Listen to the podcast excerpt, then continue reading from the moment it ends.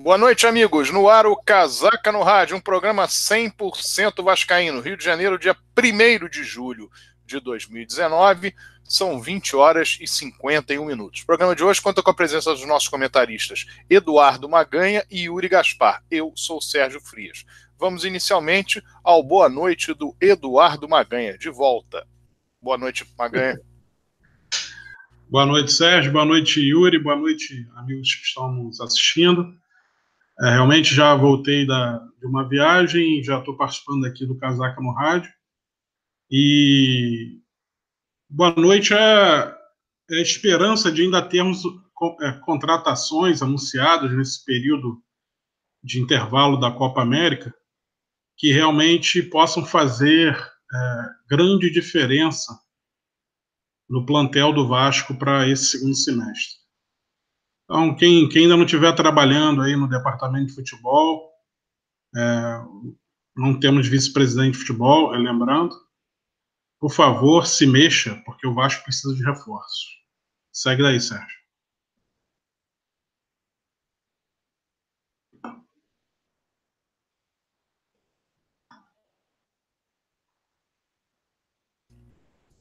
Sérgio? Muito bem.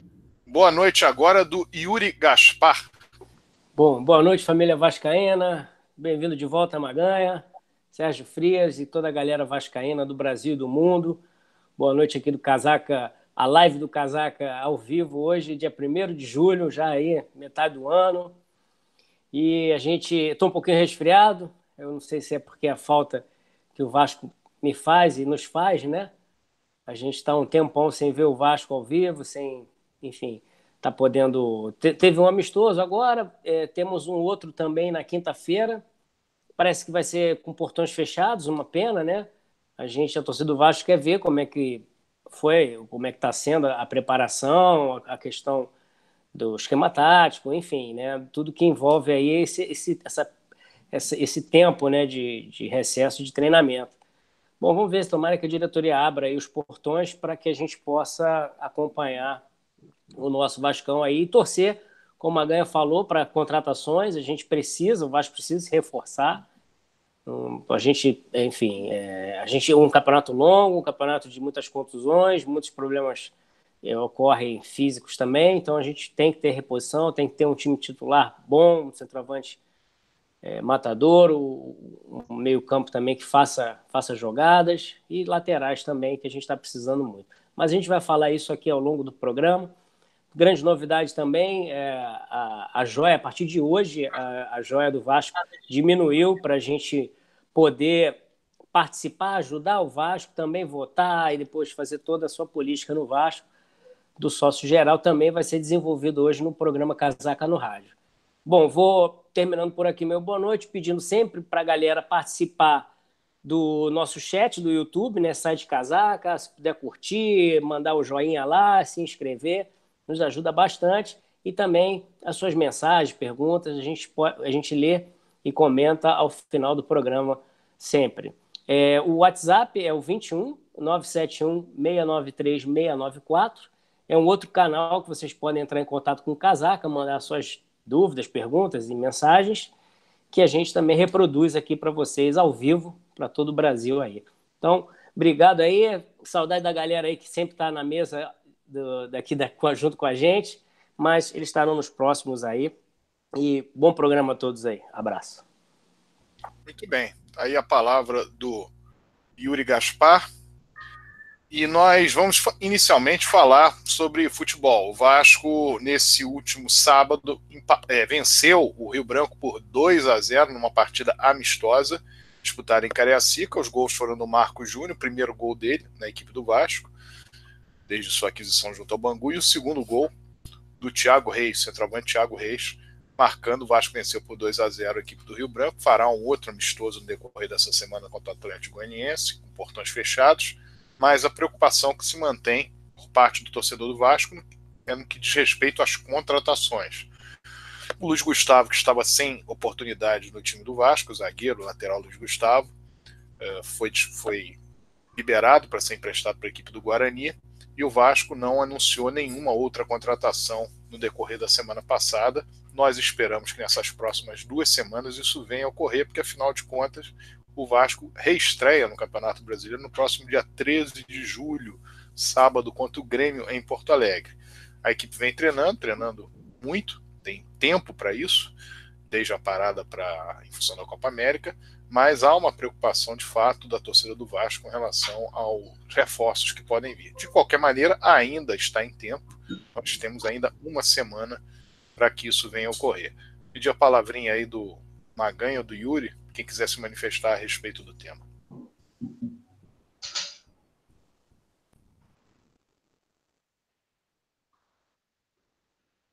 Bom, é... Marco Júnior marcou o gol dele lá no amistoso Vasco e parece que está bem confiante, né? Já partiu para cima lá no Twitter de uma fanqueira, acho que é MC Pocahontas, já mandou uma abordagem lá. É, o que, que um gol faz com o jogador, né, cara? Aumenta a confiança, já vai no, já tenta um drible mais ousado, já vai com mais firmeza numa, numa bola dividida. Porra, é isso aí, beleza. É um momento só de descontração, Sérgio. Passo aí para o Yuri, se ele quiser falar alguma coisa.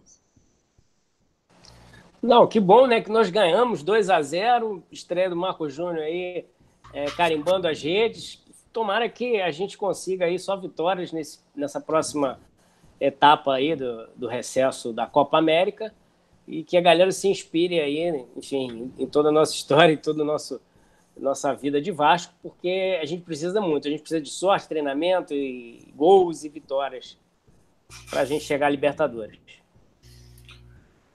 Muito bem, vamos já partir então para o nosso segundo assunto, que é a respeito da última reunião que ocorreu no Conselho Deliberativo nesta sexta-feira, sexta-feira passada havia dois tópicos a serem discutidos. Eu vou começar de trás para frente. O segundo tópico foi a respeito da, do empréstimo de 20 milhões de reais e que houve uma manifestação geral sobre a irresponsabilidade da direção do Vasco no que diz respeito a pedir o empréstimo da forma como foi pedido, em cima da hora, com quase três meses de salários atrasados, e aí recebe 10 milhões e fala que 10 milhões não era, não era o que resolvia, que resolvia 30, e todo aquele problema que se, que se perpetuou até a realização desta reunião. Evidentemente que, diante de um cenário uh, muito complexo, complicado do Vasco, muito complexo, a maioria do quadro social, perdão, a maioria do Conselho Deliberativo do Vasco entendeu que poderia ser feito empréstimo, mas praticamente todos os presentes, a não ser da própria direção do Vasco, que não se manifestaram a respeito, e creio que também seja uma preocupação de todos eles, todos preocupados com o fato de que o Vasco pode, durante o decorrer deste ano, no segundo semestre desse ano, voltar a ter problemas de buscar, vir a querer buscar um novo empréstimo. Isso poderia já ser feito antecipadamente, com as justificativas, mostrando que o dinheiro não daria até determinado mês, e aí poderia ser solicitado ao conselho, próprio Conselho Deliberativo que esse empréstimo, que esse novo empréstimo viesse a ser feito. Mas não houve esse tipo de manifestação, como eu disse, pode ser que a direção do Vasco espere até o último momento para um, uma nova solicitação de, pedido de novo empréstimo, o que nós entendemos que é um erro, porque deveria haver isso de forma antecipada. O Vasco tem problemas do dia a dia. Esse dinheiro que entra essa semana provavelmente não resolve todos os problemas. Vai vir um dinheiro da oriundo da Rede Globo que também não vai resolver todos os problemas. O Vasco vem vendendo atletas nesse período agora de janela para o futebol europeu. Ele pode fazê-lo, mas não necessariamente resolverá também os problemas, porque, evidentemente, esses empréstimos que foram feitos terão que ser pagos. Então, na venda dos jogadores, os atletas provavelmente serão pagos. E todo esse cenário nos preocupa com relação ao mês de outubro, mês de novembro, por ali, entre setembro e novembro, fundamentalmente, mais outubro e novembro, que o Vasco pode não ter uma receita condizente a aquilo, a fazer face a todas as suas despesas e pode voltar a ter uma situação de desespero que chamar novamente o Conselho Deliberativo, que discutir toda uma questão que poderia ser discutida agora de uma vez. Mas, enfim, foi uma fala de vários, várias pessoas que foram à tribuna, eu fui uma delas, dizendo da grande preocupação que existe, independentemente de grupo político, independentemente de que pensa de baixo cada um, houve uma grande preocupação no que diz respeito a isso, porque no ano passado, quando foi liberado o empréstimo de 38 milhões de reais, o que aconteceu foi a não resolução dos problemas, tal qual a diretoria do Vasco entendia que seriam sanados a partir do momento que aquele empréstimo fosse dado, fosse autorizado. E isso, em 2019, mostra mais uma vez que os planejamentos de planilha da direção do Vasco eles têm que estar mais atrelados aos fatos reais, as coisas que acontecem no dia a dia de um clube, para que possam, de fato, garantir coisas, tanto ao quadro social quanto ao próprio Conselho Deliberativo. É muito difícil garantir, e o que é necessário fazer é buscar ver se o problema pode acontecer lá na frente, tentar antecipar o que vai acontecer de ruim, o que vai haver de ruim, ou que pode vir a haver de ruim para o clube no aspecto financeiro, no que tange ao pagamento das suas contas comezinhas e também dos salários e acordos, etc., que são dívidas chamadas de curto prazo, principalmente os acordos. Salários são obrigações, evidentemente. Salário, remuneração dos funcionários é obrigação, são obrigações. E no que diz respeito aos acordos feitos, acordos de curto prazo. Não que eles também não sejam obrigações, mas é uma outra lógica de conduta. Então, pelo menos nessa direção. Então, a preocupação fica para os três últimos meses do ano, principalmente outubro e novembro, na minha ótica, mas esperamos que tudo possa ser resolvido, que as vendas de atletas satisfaçam os valores que, em pagando, em se pagando os empréstimos, que o Vasco tenha condição de se sustentar até o final do ano e que o Vasco consiga efetivamente que o futebol não se perca e não debande, não naufrague no final dessa temporada. Essa é a maior preocupação que nós temos. Foi dito também que o dinheiro será utilizado para o pagamento daquelas daqueles, daqueles últimos, daquele último salário de dezembro de 2017 e também do 13 terceiro, no caso a gratificação natalina, evidentemente que hoje é muito mais barato pagar aquilo que uma série de funcionários foi, foi, foi mandado embora, mas teve mais de 300, quase 300 funcionários mandados embora e uma série de atletas que estavam em dezembro de 2017 já não estão no clube, estão indo à justiça processar o Vasco porque não receberam aquele valor, que era o que nós queríamos evitar com aquilo que nos foi que nós dissemos em, em maio de 2017 2018, quando a diretoria do Vasco lamuriou, dizendo que, olha, tem que pagar uma série de coisas, não pagou nada, manteve o dinheiro em banco, parado, e, ao mesmo tempo, esses funcionários que estavam praticamente todos eles no clube, a grande maioria deles no clube na época, não receberam, ficaram sem receber o 13 terceiro de 2017 e o salário de dezembro de 2017, tendo o Vasco recebido, sempre vale frisar, o dinheiro do Paulinho em valores líquidos entre janeiro e abril, 57 milhões de reais. Isso não foi cumprido à época e, sendo cumprido hoje, vai ser cumprido, evidentemente, com o Vasco tendo um gasto em relação a, este, a esta questão muito menor. Mas vai na justiça ter que pagar uma série de funcionários e uma série de atletas que ficaram sem receber, já não estão mais no Vasco e cobram do Vasco a partir do momento em que não estão mais no clube e têm os direitos trabalhistas a serem uh, cobrados, no caso, a serem discutidos e, e o que o Vasco tem a, a obrigação de pagá-los. Bom, esse foi o segundo tema da reunião da última sexta-feira. Mas o primeiro tema acabou sendo aquele que teve mais discussão, chamou mais a atenção de muitos presentes. Primeiro, porque nós temos que recordar que a direção do Vasco ela solicitou que a joia do clube passasse para 750 reais, no caso do sócio geral, porque entendeu que no período, entendeu não, porque disse que no período de abril do ano passado, se não me engano até dezembro, janeiro, alguma coisa assim, havia entrado apenas um sócio geral no Vasco. Ou seja, os associados entravam na categoria sócio proprietário, custava R$ 2.500, mas no sócio, sócio geral praticamente ninguém entrou. Então, o R$ mil reais do sócio geral, a joia do, do R$ mil reais para o sócio geral, acabou sendo é, um inibidor de entrada de sócios gerais. Então, a direção do Vasco entendeu e deveria, deveria buscar que se passasse isso para 750 reais, que se reduzisse. Houve uma reunião do Conselho de Benemédios tratando disso, uma questão de 60 dias mais ou menos, e finalmente a reunião no Conselho Deliberativo da sexta-feira última. Só que nesta ocasião, a direção do Vasco, houve uma proposta feita por um benemérito do clube, e a direção do Vasco, ela entendeu que esses 750 reais deveriam ser pagos, perdão, deveriam ser liberados para que fossem dada a entrada, dada a entrada dos sócios gerais no clube, uh, pagando este valor de joia, portanto, com essa com redução de R$ 1.250, ou seja, pagando 750 reais, entendeu que isso deveria ser feito a partir do dia 1 de outubro. E o motivo, desse, o motivo disso, obviamente, é eleitoral. A direção do Vasco, atual, ela tem uma característica do quadro social nesse período, desde a sua chegada no poder em janeiro de 2018, da seguinte forma: ela chega naqueles primeiros meses, até maio, não, até, a, perdão, até março, até o final de março de 2018, o quadro social do Vasco, muita gente inadimplente, discussões pós-eleitorais, etc.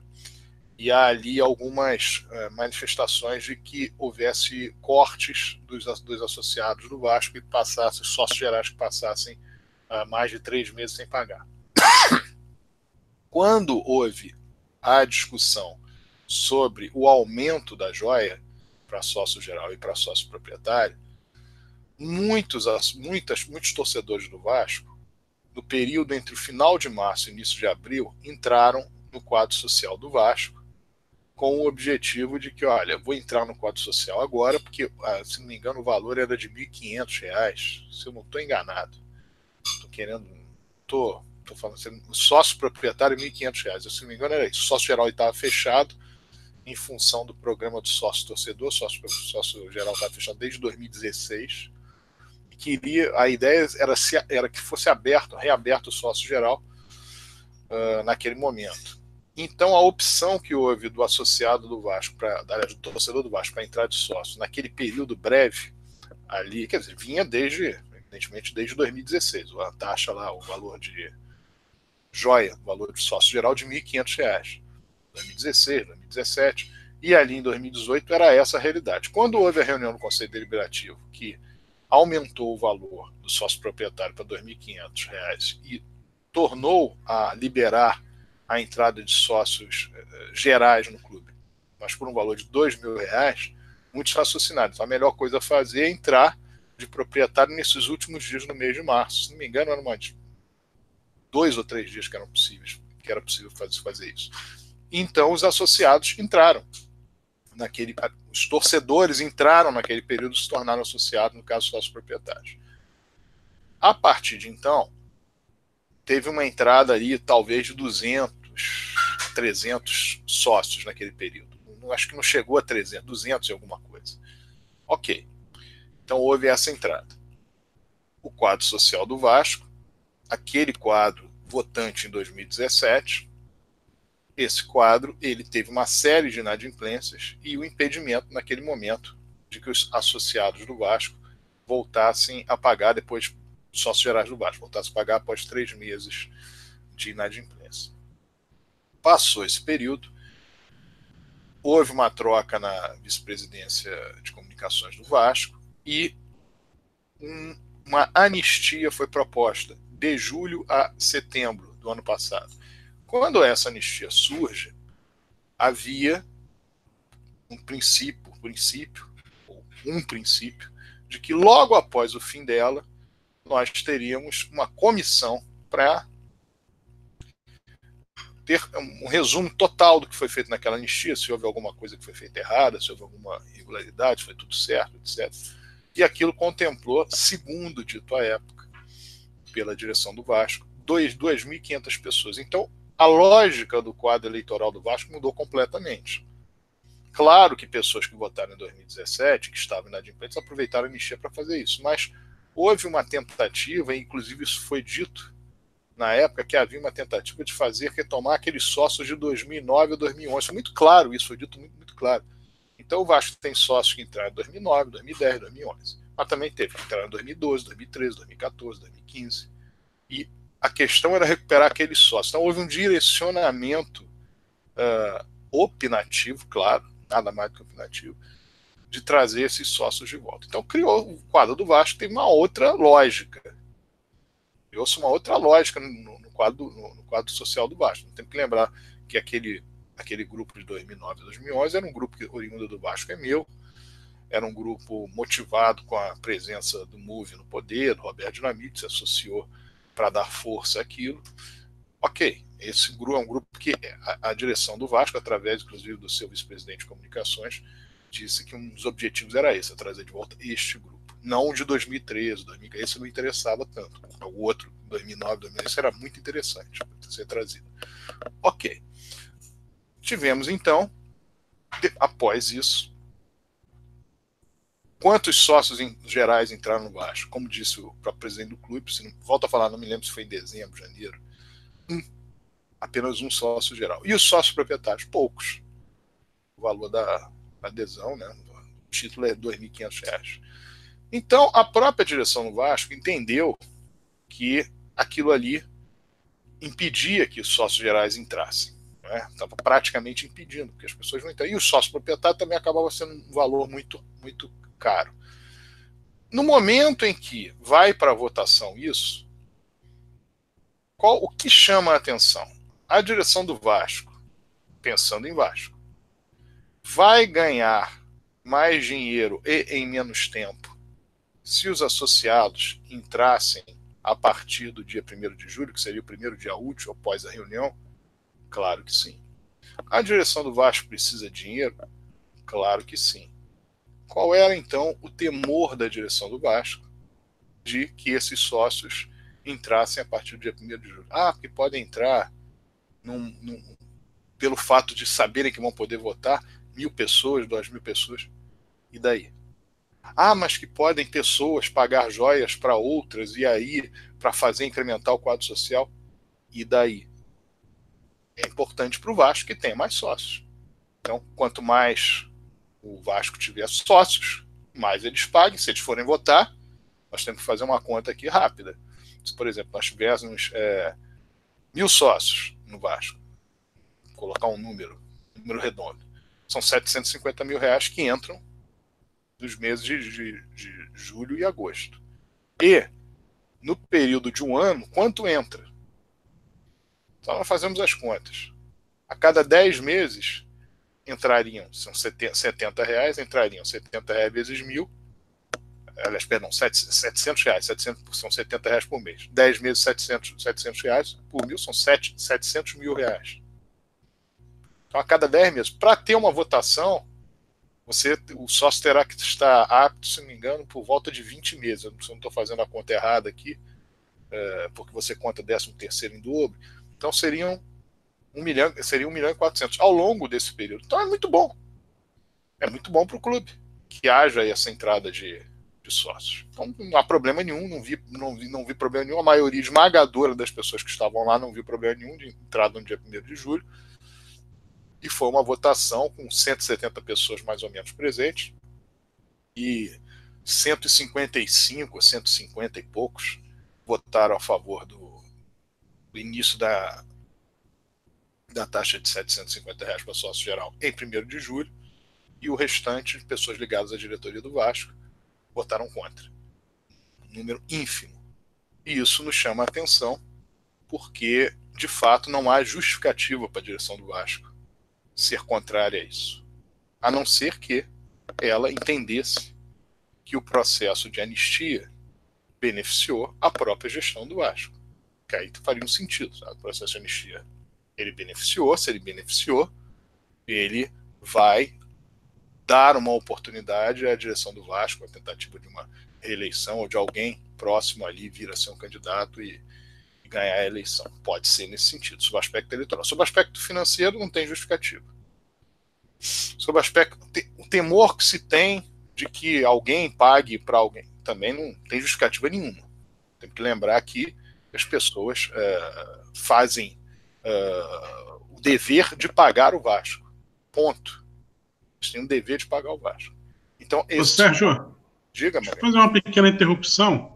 Queria entender o seguinte: como é que essa diretoria toda hora está pedindo, está passando o pinico pedindo 8 milhões, 20 milhões, 30 milhões, e aí quando tem a possibilidade de arrecadar com a abertura do, do quadro, reabertura do quadro social, digamos assim, uma joia de 750 reais, ela é contra? Pô, sinal que ela não está precisando de tanto dinheiro assim, então, hein? Tá bem estranho esse negócio, né? É, essa, essa fala do, do Eduardo Maganha está de acordo com aquilo que se torna ininteligível sob aspecto financeiro. Se você vai abrir só no dia 1 de outubro, primeiro que é óbvio que se você vai abrir só no, primeiro, no dia 1 de outubro, e a intenção de muitos que têm a, a ideia de poder votar em 2020 é entrar exatamente com este para ter esse direito, é óbvio que o número de entradas no quadro social, mesmo a 750 reais, ou até por valores menores, seria muito menor do que provavelmente o valor das o número de pessoas que vão entrar. Volto a falar, falei mil, pode não chegar a mil, pode ser 500, pode ser 400, pode ser 300, mas qualquer valor, qualquer número, é um número que pode ser relevante em termos financeiros. Então, a ideia que se tem, ou a ideia precípua, é que financeiramente é bom para a direção do Vasco. Precisa de dinheiro. Isso é um bom ponto. Inclusive, o segundo tema da pauta é justamente na reunião, aliás, a segunda reunião extraordinária, não eram, eram, eram duas reuniões extraordinárias, a segunda reunião que ocorreu logo após a primeira, falava exatamente sobre necessidade de empréstimo, inclusive para pagar contas com mesinhas. Então é importante. Como em 2013 para 2014, foi muito importante aquela entrada que houve de quase 3 mil sócios, o fato de que cerca de 2 mil pagaram as suas mensalidades até o fim. Aquilo resolveu várias contas que o Vasco tinha na época dito inclusive pelo vice-presidente de comunicações da época. Então, não tem justificativa. Não há justificativa. A não ser o fato de que eu entendo que a forma como está hoje o quadro social do Vasco interessa para uma reeleição ou para uma indicação de um candidato ligado a, ao presidente do clube. E se nós mexermos nisso agora, pode complicar. O cenário pode complicar, pode aparecer uma outra realidade que não nos interessa.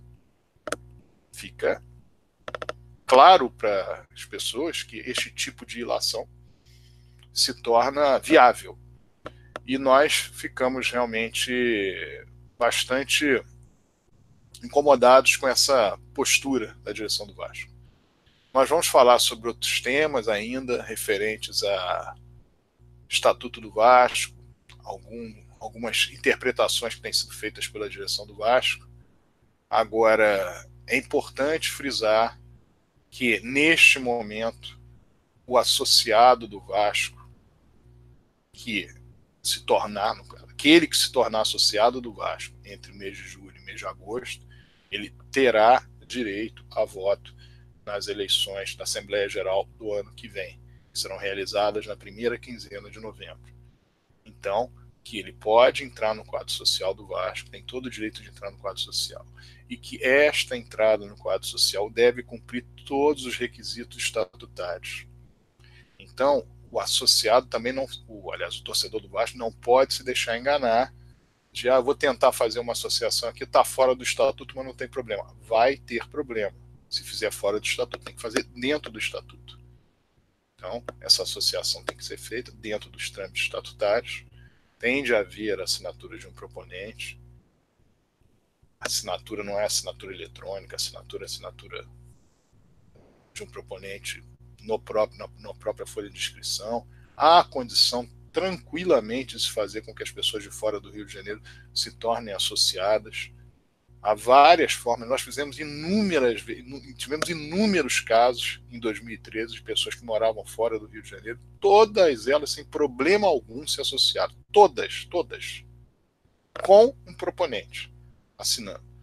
Então, não há grande mistério. O que pode começar a ver aqui em fofocas e mídias sociais, ah, nós temos que fazer isso, temos que fazer aquilo, não precisa fazer, é só fazer o trâmite estatutário natural nós desejamos que esse trâmite seja feito da maneira correta. Que o estatuto se cumpra, o estatuto seja cumprido. O estatuto sendo cumprido, as coisas vão andando bem. E fica mais uma vez registrado a nossa preocupação uh, com, no que diz respeito à postura da direção do Vasco, principalmente do seu presidente, no que diz respeito a não aquecer que a joia fosse liberada, que ele queria sim passasse para 750 reais, mas que isso passasse para 750 reais a partir de 1 de outubro, ou seja, ele estaria fechando a possibilidade das pessoas que queiram entrar no quadro social pagar esse valor para ser sócio, ou seja, teriam que pagar dois mil reais para serem sócios. Então inibiria, como tem inibido a entrada de sócios gerais no Clube de Regatas Vasco da Gama desde o ano passado. Então essa é uma situação que precisa ser devidamente é, percebida por todos. Um absurdo a direção do Vasco se, se posicionar dessa maneira. Não poderia ter se posicionado dessa maneira, não deveria ter se posicionado dessa maneira está errado posicionar-se dessa maneira. E isso trouxe eh, para aqueles conselheiros que estavam presentes, para a esmagadora maioria dos conselheiros que estavam presentes, uma série de questionamentos do porquê disso ter acontecido. Pode-se pode -se dar qualquer justificativa de que porque tenho medo disso, daquilo, daquilo. A, a questão principal: o dinheiro entra no Vasco. É importante que entre o dinheiro no Vasco é importante que se cumpra o estatuto e que se façam com que, com que esses torcedores, em se tornando associados, tenham direito a voto se mantendo adimplentes até o fim de até novembro, no caso de outubro, novembro de 2020. E nada deveria ter sido contestado a respeito disso. Nada. Absolutamente nada. Foi uma ação infeliz da direção do Vasco. Então, esse é o ponto em relação a, ao quadro social.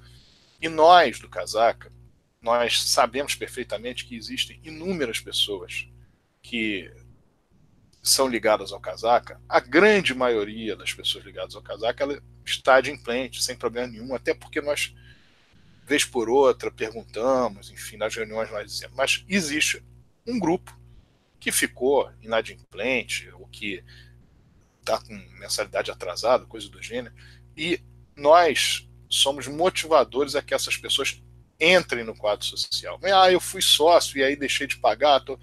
faz o cálculo, estou há 12 meses sem pagar. Então, você está 12 meses sem pagar, você poderia ir lá pagar tudo, mas talvez seja melhor entrar na categoria sócio geral pagando 750 reais e depois, quando tiver uma oportunidade, até mesmo numa outra gestão, pagar parceladamente aquele valor que está faltando para poder fechar não ter o buraco entre, entre uma coisa e outra, ok, pode ser feito tudo isso. Agora, é importante que as pessoas adentrem no quadro social neste momento. Nós, do Casaca, nós temos candidato para a eleição de 2020, acho no caso, para a eleição da chapa, no caso de 2020, a chapa que vai ser norteada para uma, uma busca de que esse candidato possa vencer as eleições em janeiro de 2021 no Conselho Deliberativo. E nós temos é, já escrito no Twitter já há algum tempo, uma pessoa que nós entendemos que, primeiro, uma pessoa que participou do caso da gestão do presidente Eurico Miranda, conhecedora de Vasco, e que nós entendemos que ela é, pode, de fato, fazer com que o Vasco tenha uma pacificação, porque há no entorno dela uma série de pessoas, independentemente das concepções, que entendem que é o melhor candidato para o Vasco. Isso é muito importante, Casaca está dando esse apoio já desde o final do ano passado e deixou muito claro, uh, deixa muito claro nas suas reuniões, aqui em pergunta, etc. o importante é que nós tenhamos uma força para ganhar as eleições e modificar a situação atual do Vasco. Como eu já disse em outros programas, como já disse em outros grupos, em outras falas, com outras pessoas conversando, quem entrar no Vasco para gerir o Vasco em 2021 tende a entrar com três pilares: time de futebol forte em curto prazo, não é um time de futebol forte um ano depois, é em curto prazo. Entrou em janeiro, o time de futebol tem que ser forte já no primeiro semestre, decorrer do primeiro semestre. A questão financeira, a dívida do Vasco resolvida ou com uma processo para sua resolução e a questão patrimonial. Tem que se levar em conta as questões inerentes a CT, reforma, ampliação do estádio, isso tudo tem que fazer parte de uma gestão que chegue e tenha três anos para fazer esse trabalho e possa trazer para o torcedor do Vasco, para o associado do Vasco, esses três pontos que são os que mais afligem o torcedor do Vasco hoje. É claro que nós entendemos que tem que ser uma gestão que tenha o basquete, uma gestão que tenha o remo, uma gestão que mantenha o seu trabalho na base, que respeite o Colégio Vasco da Gama, que tenha o Colégio Vasco da Gama como um alicerce para a sua, para sua ação, não só social, como uma ação de incorporar o espírito vascaíno naquelas crianças. Nós temos uh, preocupação com relação às outras sedes, preocupação com relação às possibilidades que existem de você fazer o Vasco melhor em termos de marketing, melhor em termos de uh, investidores, patrocinadores, no caso. Tudo isso faz parte de um contexto, mas esses três pilares são fundamentais. E nós temos plena convicção de que o candidato escolhido por nós, ele tem mais condição que os outros, independentemente da qualidade de A ou B ou C, para tocar esse projeto, tocar um Vasco que vai realmente dar um grande passo entre 2021 e 2024. Caso 2021 até de janeiro de 2021 até janeiro de 2024. Então essa é a nossa nosso recado para o torcedor do Vasco, nosso recado para os casaquistas, pessoas que são ligadas a nós, para que todos adentrem o quadro social, tornem sócios e possibilitem que, de fato, nós tenhamos um grande pleito em novembro do ano que vem. Vou dar, passar a palavrinha aí para o Yuri e para o Maganha para a gente seguir o nosso programa. Vamos lá, Yuri. Sérgio, é, poxa, muito bom uh, todo esse seu resumo aí da, dessa reunião, muito importante para o Vasco, né? Liberação de empréstimo e também da diminuição da joia, consequentemente, é, novos sócios, novo dinheiro para o Vasco. E, e assim, a, essa diretoria atual, então, assim, resumindo para o Arquibaldo aqui, é, eles estão pedindo empréstimo o tempo todo, eles estão não conseguem trazer dinheiro novo, e aí eles queriam adiar a entrada dessa galera por dois meses, perder esse dinheiro todo, esses milhares de reais, porque eles não querem que mude o quadro eleitoral. Então, quer dizer, eles abrem mão do, do Vasco, né? Porque o Vasco está precisando muito de dinheiro, por dois meses, para que eles para que se mantenha o quadro, porque provavelmente eles querem ser reeleitos, essa direção fraquíssima quer ser reeleita aí, enfim. Então é isso mesmo, Sérgio. Então são milhares de reais que eles queriam, que eles iriam abrir mão por isso. É, é isso mesmo? É, é, é, é revoltante é um pouquinho pior, né? são três meses. Na verdade, você, ao invés de abrir 1 de julho, você abriria no 1 de outubro. Ou seja, seriam três meses. Não só dois, mas três meses. E a justificativa só pode ser eleitoral. Não tem outra justificativa. Não há outra justificativa. Só pode ser eleitoral. Mas pode ser que crie-se outra. Não, não Volta a falar. As preocupações. Ah, porque imagina se entrarem mil pessoas. Se entrarem mil pessoas é ótimo para o Vasco 1.750, né? Porra, é muito é. dinheiro, né? Já dá para contratar um, pagar um salário de um bom jogador aí no mês, né?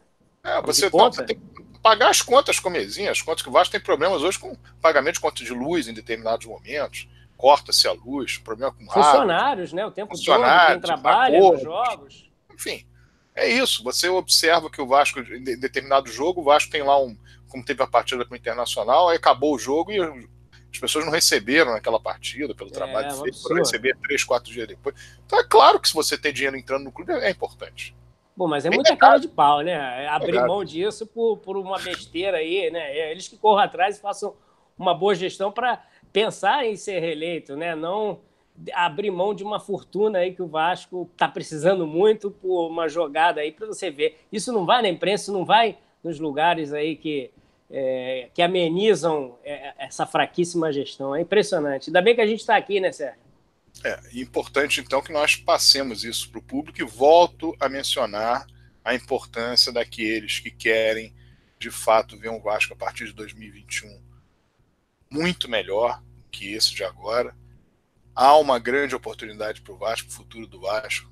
Eu vejo dessa maneira, as pessoas ligadas ao casaca veem dessa maneira e nós temos de fato que entrar, nos casos, aqueles associados que não entraram no quadro social, resolver a sua situação, aqueles que ainda não, não resolveram, para poderem todos fazerem parte do pleito em novembro de 2020. Esse é, esse é o tema central, fundamental. Eu vou passar já para a questão dos esportes, é, chamados esportes, uh, esporte não, para divisões de base do futebol, inclusive parabenizando o futebol infantil do Vasco, que conquistou a Taça Guanabara no último sábado, o Sub-15 vencendo o Fluminense nas Laranjas por 2 a 0 Mas primeiro eu vou passar para uma ganha que já já tem aí o, a data da nossa próxima reunião, uma reunião aberta que nós faremos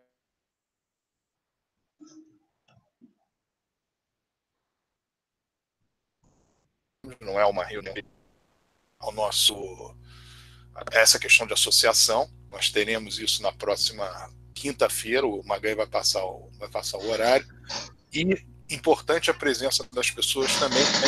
De quinta-feira eu volto a falar sobre isso, mas passo para o Magai para ele falar do local e do horário. Vamos lá, Magai.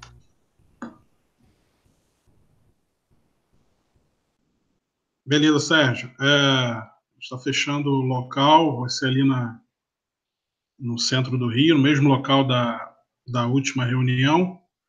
Vou pegar aqui o endereço certinho. É, vai ser no dia 11 de julho, ou seja, sem ser a quinta-feira dessa semana, na próxima semana, a quinta-feira. E vai ser a partir das seis e meia. O pessoal então terminou de trabalhar ali no centro, já pode ir direto para lá. A gente é, coloca um lanchinho lá para o pessoal for chegando e fazendo um lanche e a gente tenta iniciar é, mais cedo dessa vez para também acabar mais cedo.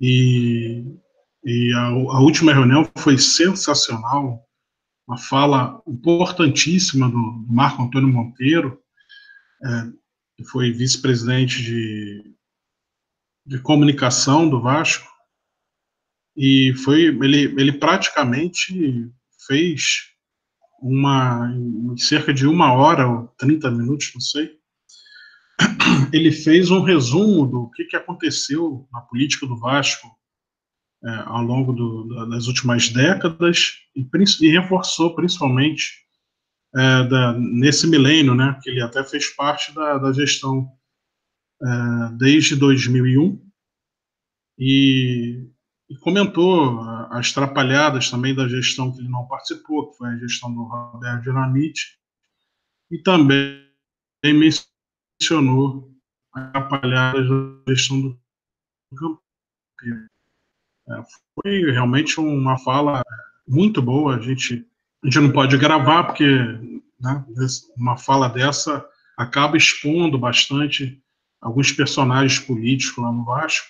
Então, só, só, só teve o prazer de, né, de assistir essa palestra de Vasco quem realmente esteve por lá e em seguida também o Sérgio falou muito bem, ou seja, foi uma reunião riquíssima de, de informação é, e a gente, gostaria de reforçar que o Vascaíno participasse da próxima reunião que vai acontecer no dia 11 de julho, vai ser no centro do Rio, vou passar o endereço daqui a pouquinho, 11 de julho, a partir das seis e meia da noite, anota aí na agenda para você não esquecer e estar lá com a gente na semana que vem. 11 de julho, quinta-feira à noite, a partir das seis e meia. Terminou de trabalhar, corre ali, vai ser ali no centro mesmo, centro do, do Rio, e participa da reunião com a gente. Sérgio, vou dar uma olhada aqui no endereço exato e, e já volto aqui para falar, ok? Muito bem. Então eu vou passar agora para o nosso Yuri Gaspar para ele falar das divisões de base, os resultados e também sobre os esportes olímpicos amadores do Vasco. Uh, e em seguida nós voltamos para ler as mensagens dos nossos ouvintes. Vamos lá. Beleza, Sérgio, obrigado. Magalhães, se você puder me dar uma força aí com o futebol de base, porque eu acabei não pegando.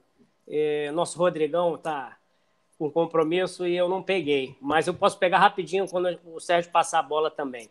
Vou falar aqui do, dos esportes olímpicos, que já estão aqui na, na telinha do computador. O, o Beach Soccer, o futebol de praia do Vasco, sub-20, teve dois bons resultados nesse, nesse último fim de semana. A gente ganhou do Boa Vista de 7 a 5 pela Taça Rio Sub-20 e nós ganhamos de 6 a 5 do Botafogo. Então, aí, parabéns à galera da base, do futebol de praia, do beach soccer. A gente precisa sempre ter base forte em todas as modalidades esportivas para que, quando chegue no profissional, a gente arrebente, né? E sem gastar fortunas. O Vasco é clube formador de todas as modalidades. Bom, o, o futebol paralímpico, o Vascão teve quatro convocados para a Copa do Mundo na Espanha, que vai ocorrer agora no dia 6 a 19 de julho. Então, vou faço, faço questão aqui de passar para vocês o, o, nome deles, o nome desses atletas vascaínos paralímpicos. Então, superação mil, né? É o Lucas Henrique da Silva, o Birajara, o Birajara da Silva Magalhães, Evandro de Oliveira G. de Souza e Leonardo Giovanni Moraes. Então, um abraço aí, um casaca aí para vocês, a equipe do Brasil, recheada de vascaínos. A equipe do Brasil é pequena, são 2, 4, 6, 8, 10, 11 jogadores. Então, eles estão aí quase com a metade de atletas do Vascão, né? É, o terceiro ponto é a maratona aquática. O Vascão conquistou três medalhas de ouro na etapa do circuito MASF e Mangaratiba. Então, assim, a gente arrebentou. Eu, eu, são muitos resultados aqui. Eu acho que eu vou passar assim, passar muito rapidamente, que a gente ganhou sete de ouro, é, das nove medalhas no total, e também conquistamos três ouros e duas pratas no geral. Então foi muito bom aí para a galera do Vasco da natação. A gente também está sempre falando aqui, desde do, da revitalização do nosso parque aquático, a gente enfatiza muito o esporte aquático, a natação. O remo a gente não está muito bem, né? mas é, na, na natação a gente está legal. Quarto ponto é o levantamento de peso. O Renan conquistou uma prata, dois bronzes, e a Laura quebra o recorde do PAN sub-20 em Cuba. Então, é, o, o Renan Senna, medalha de prata, bronze, bronze. Laura Nascimento, ela ganhou o quinto lugar, mas ela bateu recorde na categoria brasileira sub-20. E a Amanda de Souza também teve um bom é, rendimento, sétimo lugar, sétimo lugar, nono lugar. Então, parabéns à galera da equipe aí do levantamento de peso do Vasco. E rapidinho, o último esporte é o judô. O José Vitor é prata no estadual alto, de alto rendimento da Federação de Judô do Estado do Rio de Janeiro. Então, parabéns ao José Vitor aí, arrebentando aí no, numa competição muito difícil.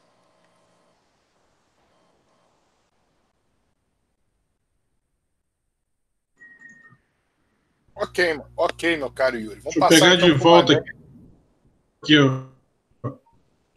Isso, Sérgio. Passando aqui para mim, só para completar então o recado, reunião do Casaca, 11 de julho, às, a partir das 18h30. É, o endereço é Rua Buenos Aires, número 90, vai ser no quinto andar. O nome do local é Espaço Estação. Rua Buenos Aires, número 90, vai ser no quinto andar, no Espaço Estação. No centro do Rio, e o metrô mais próximo é Uruguaiana. Então, quem tiver vindo de outros bairros, não estiver trabalhando no centro do Rio, pode pegar o metrô da Uruguaiana, é muito próximo, tem distância nem de um quarteirão, é muito próximo mesmo. Beleza? Ok. Depois você dá uma olhada aí, o Yuri ou o Maganha, eu vou, eu vou primeiro vou ver se tem mensagem, vou ver se o Maganha me mandou as mensagens no nosso vídeo para que eu leia. Tem, tem mensagem sim, não muitas, mas tem. Então manda para mim para o que eu possa ler pelo e-mail. Já está aí. Dá uma okay. atualizada. Eu queria, eu queria ver você, se vocês conseguem também mais minúcias sobre a conquista do Vasco no, da Taça Guanabara Sub-15, obtida no último sábado, vencendo o Fluminense nas Laranjeiras por 2 a 0. Então vou ler o recado dos ouvintes e passo em seguida para o Yuri para ele dar uma palhinha sobre esse, essa conquista do Vasco. Importante, o Vasco conquistou a Taça Guanabara Sub-15, vencendo o Fluminense na Laranjeiras por 2 a 0 O primeiro jogo foi em São Januário 1 a 1 e o segundo jogo 2 a 0 vitória vascaína no campo do adversário. Nós vamos então ler as mensagens dos nossos ouvintes a partir de agora, se eu conseguir aqui a atualização, que ainda não tem, agora sim, parece que vem a atualização. Muito bem. Marcelo Filardes, Recreio, Casaca, Guardiões da História do Vasco. Bom, programa a todos. Jonas Gonçalves, boa noite, galera. Saudações vascaínas. Fábio, Fábio Alves Magalhães, boa noite, saudações vascaínas. Eurico Vive, Marcelo, valeu casaca. Marcelo Espelta, boa noite. Lucas Pavalhã, show. Perdão, Lucas Palhavan, show. Yuri Menezes, espero que com a diminuição do valor da joia haja uma associação em massa por parte dos torcedores, pois o clube necessita de apoio, tal como ocorreu quando Vascaínos se uniram e ergueram São Januário. Jean Carlos da Cunha, Sérgio e todos os casaquistas, boa noite. Boa noite também a você, Jean Carlos. Selomi Maia Alves, saudações vascaínas aqui de Niterói. Um abraço a todos os vascaínos de Niterói. Maurício Ferreira Barbosa, vamos lá, Vasco. Pedro Henrique, valeu, Casaca. André Luiz, boa noite a todos do Casaca. Sempre Eurico, eterno Eurico. Eurico vive. André Luiz, verdade, tem que cobrar esse campelo, correto. Casaca tem que ficar de olho neles. Maurício Ferreira, boa noite, Casaca. Vasco. Vamos então agora ao Yuri, se ele já conseguiu já conseguiu pegar mais detalhes sobre a vitória do Vasco sobre o Fluminense. Ele dá os detalhes e já emenda com seu recado final. Beleza, Sérgio, obrigado. Bom, então você já adiantou aí, Vascão venceu invicto o Fluminense nas Laranjeiras. Então a gente, mas também tivemos várias outras modalidades com ótimos eh, resultados. Então eu vou passar aqui para a galera ouvinte Casaca no Rádio, a nossa live do Casaca. É, no sub 9, começando com a galera menorzinha. Copa Dente de Leite, quartas de final, Vascão 3 a 1 no Botafogo. Pedro Cruz, Brian e Yuri fizeram os gols. Parabéns aí a galera, garotada do Vasco. Sub-10, Copa Dente de Leite, semifinal. Vascão perdeu por Urubu, mas vamos passando. Sub-11, Vasco 3 a 0 no Resende, a terceira, a sexta rodada, perdão, e a taça Donos da Bola, primeiro turno. Sub-12, Vascão goleou o Resende, perdão, 8 a 0 dois de Rodrigo, um de Filipão, um de Lipão, Bruno, Evandro, Juninho duas vezes e Alex Ramiro. Campeonato Carioca, sub-12. Parabéns aí. Sub-13, Metropolitano 2019, Taça Guanabara. Vascão 4 a 0 no Madureira. Igor e Rayan, três vezes. Décima primeira rodada essa. Sub-14, Metropolitano 2019, Taça Guanabara. Vascão 2 a 0 no Madureira, André e Leandrinho. Sub-15, Campeonato Carioca, Taça Guanabara, é, final, Vasco 2 a 0 não. Já falamos, é aí que foi o Andrei, o João Wesley e o Vascão campeão da Taça Guanabara. Essa aí, título e casaca sempre no final, hein, galera? Sub-16, Campeonato Carioca, Guilherme Embri, primeiro turno. Oitava rodada. Vascão 15 a 1 São Gonçalo, hein? Caio Dantas 2, Matheus Brum 3, Marlon Santos 3, Gabriel Paz 3, Gustavinho 1, Ventura 1, Léo Guerra 1 e Julião 1. Nossa, quase o time inteiro aí do Vasco fez gol aí no São Gonçalo, mas é isso aí, atropelar esses caras. É, Sub-17, Vasco jogo treino, ganhou do América, 4 a 1 Arthur, Rodrigo, Lessa e Pedro. Sub-20, Campeonato Brasileiro, primeira rodada, Vascão 2 a 0 no Internacional, Thales de Figueiredo, aí, mais Thales aí. Campeonato Carioca, Vasco 7 a 0 no Boa Vista, Figueiredo duas vezes, Ramon duas vezes, Vinícius, Linick e Juninho. Fala aqui rapidamente do futsal. O Vascão 3 a 1 no Fluminense, semifinal de ida, o Carioca. Esse é pelo sub-7. Sub-8, Vascão 4 a 1 no Flamengo. Sub-9, Vasco 2 a 2 com Botafogo e no sub-10 o Fluminense ganhou do Vasco aí então, é ruim. Mas é no, no titular do profissional, é freguesaço. Eu estou doido para encontrar com o Fluminense. Vai ser Vasco Fluminense São Januário. Anteciparam o horário que ia ser para as 4 horas de sábado para as 11 horas. Então, assim, mesmo assim, querem esvaziar o jogo do Vasco, mas não vão conseguir. A torcida do Vasco vai em massa. Vamos lotar São Januário, Caldeirão. Muitas famílias. É um horário muito bom para as famílias irem.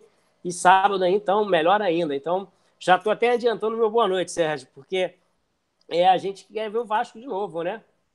Então, é bom, para finalizar, convocar a galera inteira aí para dia 11. Esse espaço é um espaço ótimo, Magalha falou muito bem. Tivemos ótimas palestras, Sérgio Frias, o Marco Antônio também foi ímpar mesmo na, na, na explanação dele. Quem foi, foi, quem não foi, só vai ouvir comentários, e porque realmente foi enriquecedor e algumas coisas até confidenciais, né? Então, não dá para expor aí muita coisa. É, bom, é, semana que vem estamos de volta. Obrigado pela participação, obrigado pelas mensagens, o apoio todo que vocês nos dão. Vamos nos associar o mais rápido possível, vamos ajudar o Vasco, vamos participar do, no Vasco mais ativamente, vamos votar, ser votados, vamos seguir essa, essa luta aí, porque o Vasco precisa do quadro social mais do que nunca. A diferença financeira, a diferença de mídia a gente já sabe, que sempre foi pró-Flamengo e pró os queridinhos deles lá, contra o Vasco sempre, pela nossa história, nossa luta, nosso clube suburbano, nosso clube raiz, então eles não gostam. Então a gente precisa responder nos associando.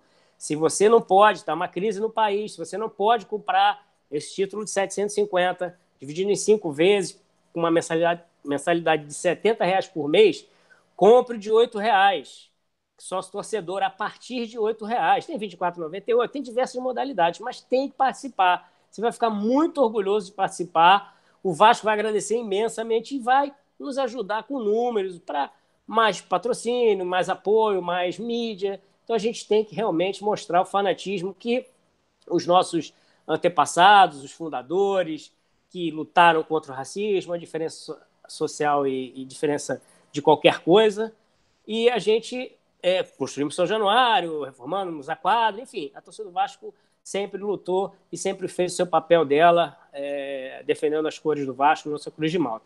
Então, vamos nos associar. É, qualquer dúvida, entre em contato com o Casaca. Temos diversos meios de comunicação, sejam eles Twitter, site, enfim, por onde você se sentir mais confortável para que a gente ajude aí, né, alguma dúvida, alguma coisa aí que venha a surgir ao longo disso. Muito obrigado a todos. Casaca. Muito bem, recado final agora do Eduardo Maganha.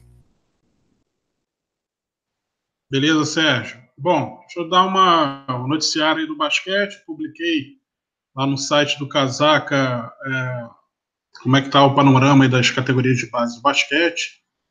É, só um grande resumo aqui: o Vasco segue invicto no campeonato estadual do Sub-14 e no Sub-17. E também segue na disputa nas outras categorias. No Sub-16, o Vasco não disputa estadual, ele disputa um torneio aberto. É, isso também acontece na categoria Sub-12. No Sub-16, o Vasco segue invicto no, nesse torneio aberto. E o Vasco também participou da, da Copa Brasil Sub-16, uma competição que aconteceu em Belo Horizonte com 28 é, do, principais clubes de basquete que tem, que tem categorias de base e tal.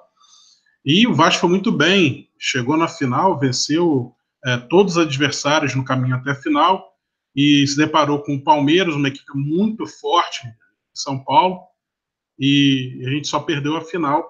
Mas está de parabéns, o garotado do Vasco surpreendeu. Eu não esperava que o Vasco estivesse é, tão bem na categoria sub-16 a ponto de, de chegar num, numa decisão nacional. É, foi realmente um, um, uma boa forma de equiparar né, esse, esse o trabalho que está sendo feito na, nas categorias de base do Vasco. É, o Palmeiras tem uma estrutura tão boa quanto o Vasco, então é natural que é, vá entrar competindo de igual para igual e pode ser que vença o Palmeiras, pode ser que vença o Vasco. Nessa ocasião, acabou vencendo o Palmeiras. É, então, acessa aí o Casaca, casaca.com.br, procura ali a notícia que está em destaque, a notícia do basquete, vai ter o panorama de todas as categorias, do sub-12 até o sub-19.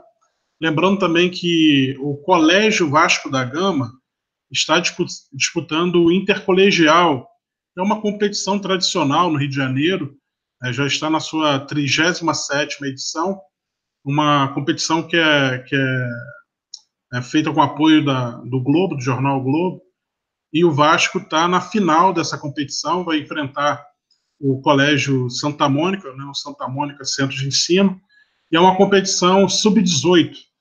E a, a final vai acontecer agora no dia 6 de julho, o horário ainda não está definido, mas o local já está definido, vai ser no Parque Olímpico de Deodoro. Então, os fãs do basquete, os vascaínos que são fãs do basquete, podem anotar aí. Tem uma, tem uma partida também agora no dia 3 de julho, mas tem essa decisão do intercolegial, é, o Colégio Vasco da Gama, no Parque Olímpico de Deodoro, dia 6 de julho. O horário ainda não foi definido, assim que for definido, a gente coloca no, no casaca e também certamente você vai pesquisar também lá no site intercolegial, vai tomar conhecimento também como chegar, se tem estacionamento, esses detalhes todos você consegue pegar por lá. Parabéns às categorias de base do Vasco, parabéns aos técnicos, os coordenadores, os dirigentes que estão no basquete do Vasco. O trabalho está sendo muito bom. O Casaca encoraja esse tipo de trabalho porque reconhece a importância das categorias de base para nessa geração de uma é, nas gerações futuras do basquete é, do, de, na categoria adulto que vão chegar até a categoria adulto.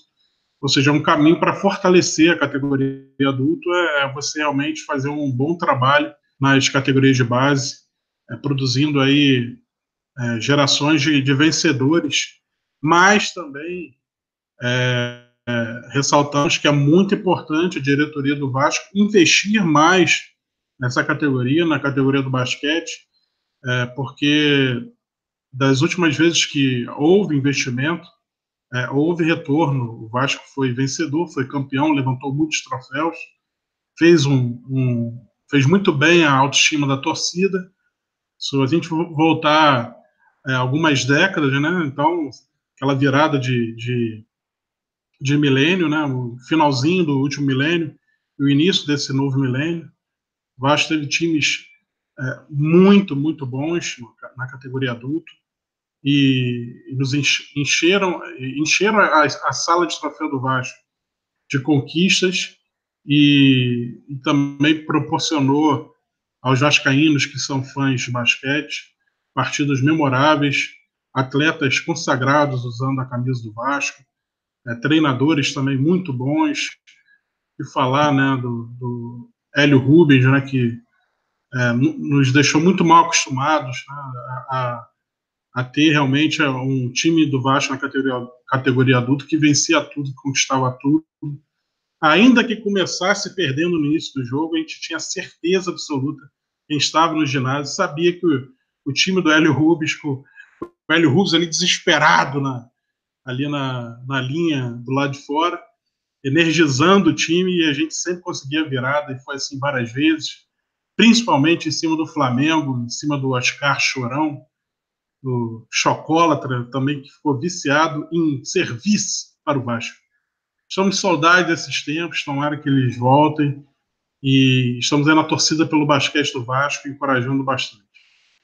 Bom, é, um recadinho final, só mandar um alô para a galera de Niterói, os vascaínos de Niterói, principalmente os meus amigos, que vou fazer contato com todos eles é, para a gente pro, pro, é, promoveu uma reunião também em Niterói, já que o pessoal de Niterói está uma dificuldade enorme de sair de Niterói para ir para o Rio, para participar de eventos por lá. A gente tenta fazer um evento, não exatamente o evento do Casaca, mas um evento de vascaínos é, que estejam preocupados né, com o futuro do clube e queiram é, se inteirar, queiram tentar participar de alguma forma. É, vamos tentar fazer esse evento aí depois do dia 11, a gente dá uma olhada no, no calendário e marca e anuncia na semana que vem. Combinado, Sérgio?